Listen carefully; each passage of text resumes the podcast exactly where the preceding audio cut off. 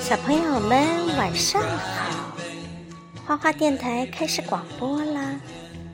武汉的诺诺小朋友啊，昨天就问了，为什么果妈没有讲故事呢？那是因为昨天果妈感冒了。所以说，小朋友们，如果你也感冒了，就一定要多喝水，多休息，多吃一些水果，这样就会好得快一些。今天晚上呢，国宝小朋友继续在姥姥姥爷家，所以还是果妈一个人给大家讲故事，希望大家会喜欢。今天我们接着讲神奇的校车经历暴风雨。在卷毛老师的班上很有趣儿，他总是穿着搞笑的衣服和鞋子，带我们坐着神奇的校车到处去旅行。哦，旺达说：“我无法相信校车带我们去了那么多不可思议的地方。”阿诺在那低着头说：“哼，我连想都不愿想。”卷毛老师在黑板上写着：“今日天气热。”黑板旁边的那个宣传画上写着：“雨的种类有毛毛雨、小雨、中雨、阵雨，还有倾盆大雨。”我们正在学习有关天气的知识。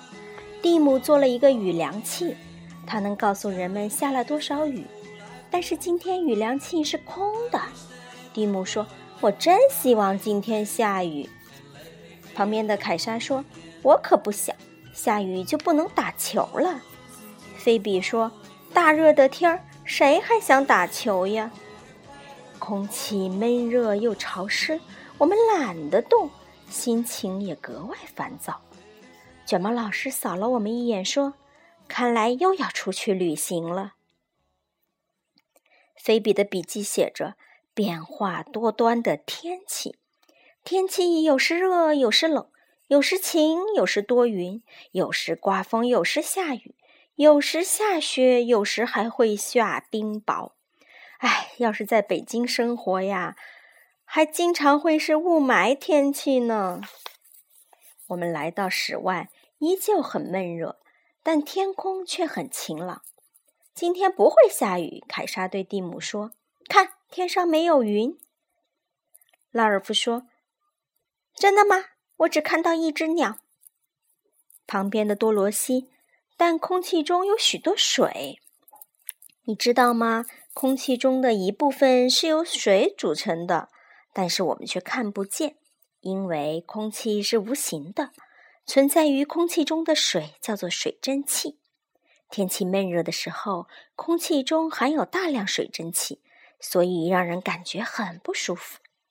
卷毛老师将校车驶向湖边，校车一开到湖里，就变成了一条船。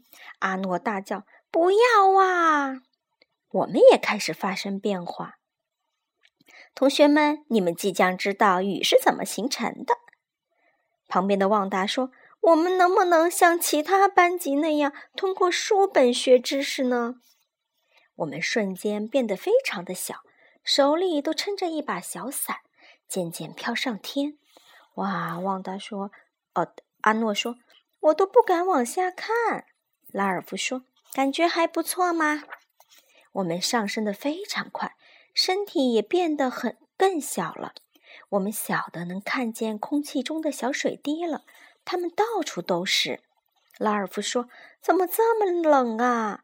菲比说：“哎呀，高度越高，温度就越低啦。”你这个小男生叫什么呀？我老是记不住哦。卡洛斯说：“太棒了，正好可以凉快凉快。”地球上的热空气总在上升。升得越高，就变得越冷，于是空气中的水蒸气就凝结成了小水滴。小水滴很小，空气可以拖住它们。许多小水滴聚集在一起，就形成了云。一朵云里面有上百万个小水滴。空气太冷了，一些水滴开始结冰，形成了许多冰晶。冰晶和小水滴一样，在我们四周上下翻转。啊，蒂姆说：“我已经晕头转向了。”卡洛斯说：“我是在九霄云外了吗？”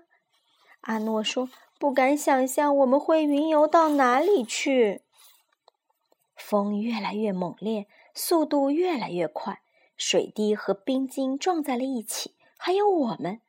这时，风里传来一个声音：“坚持住，孩子们！”啊，是弗瑞斯老师。旁边的凯莎说：“还有探空气球呢，快上来，同学们！”卷毛老师喊道。他向我们抛出一根绳子，让我们紧紧抓住。他在使劲的往回拉。云在风的搅动下形成了暴风雨。嗯，都是大风惹的祸。卡洛斯说。进入探空气球后，我们就安全了。气球在空中降低了一些高度，这种感觉真有趣儿。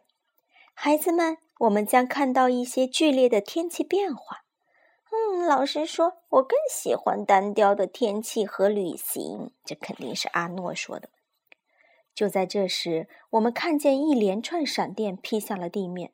闪电能量巨大，卷毛老师说，它能发光、发热，还会发出巨响。我们赶紧躲得远远的，因为闪电很危险。充满能量的闪电，旺达的笔记：当水滴撞到冰晶。它们便充满了能量，能量不断增加，直到转化为闪电。闪电是一道巨大的电火花。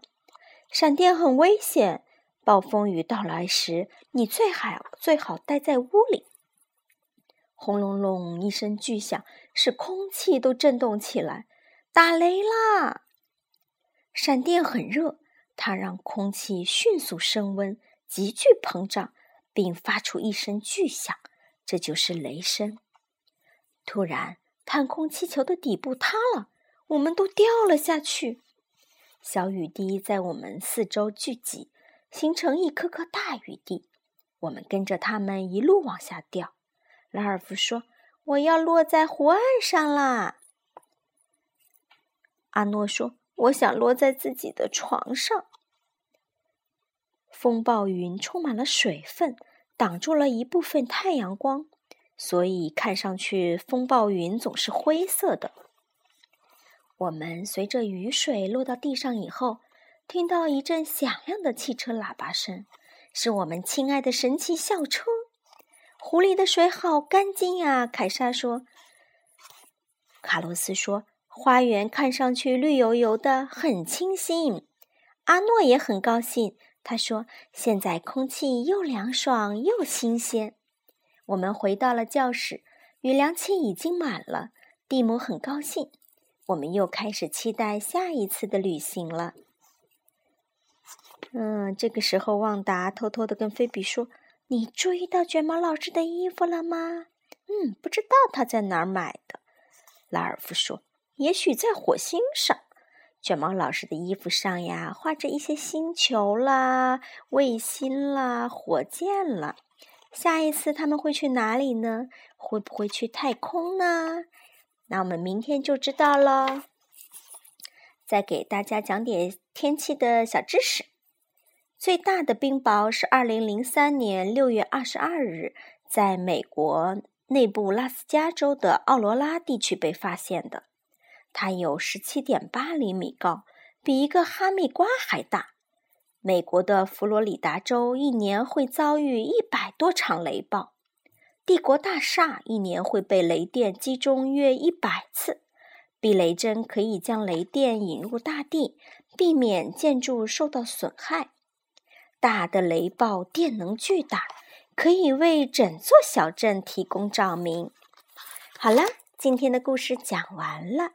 祝大家周末愉快，晚安哟，小朋友们。